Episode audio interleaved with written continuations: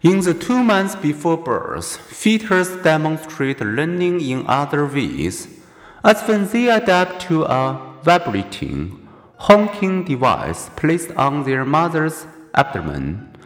Like people who adapt to the sound of trains in their neighborhood, fetuses get used to the honking. Moreover, four weeks later, they recall the sound.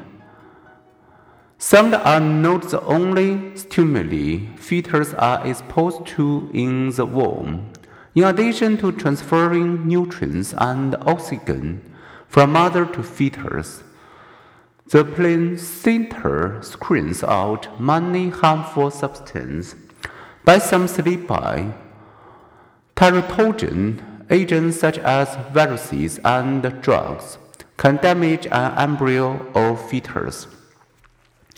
This is one reason pregnant women are advised not to drink alcoholic beverage.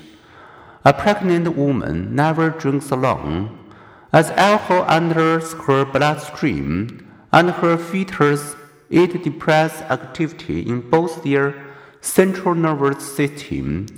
Alcohol use during pregnancy may prime the woman's offspring to lack alcohol and may put them at risk for heavy drinking and alcohol use disorder during their teen years. In experiments, when pregnant rats drank alcohol, their young offspring later displayed a liking for alcohol's taste and odor. Even light drinking or occasional binge drinking can affect the fetal brain. President heavy drinking puts the fetus at risk for birth defects and for future behavior problems hyperactivity, and lower intelligence.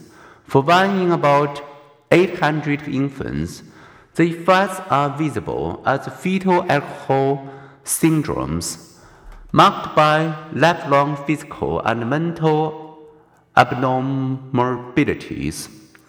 The fetal damage may occur during alcohol has an epigenetic effect. It leaves chemical marks on DNA that switch genes abnormally on or off. If a pregnant woman experiences extreme stress, the stress hormones flooding her body may indicate a survival threat to the fetus and produce an earlier delivery. Some stress earlier in life prepares us to cope with later adversity in life. But substantial prenatal stress exposure puts a child at increased risk for health problems such as hypertension, heart disease, obesity, and psychiatric disorder.